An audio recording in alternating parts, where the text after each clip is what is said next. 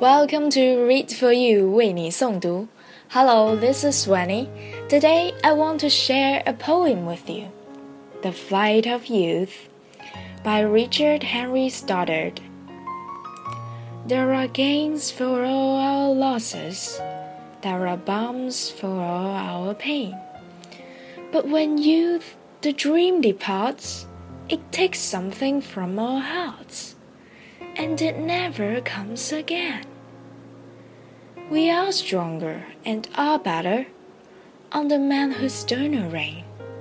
Still, we feel that something sweet, following youth with flying feet, and will never come again.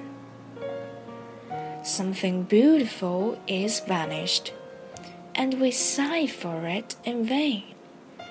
We behold it everywhere, on the earth and in the air, but it never comes again.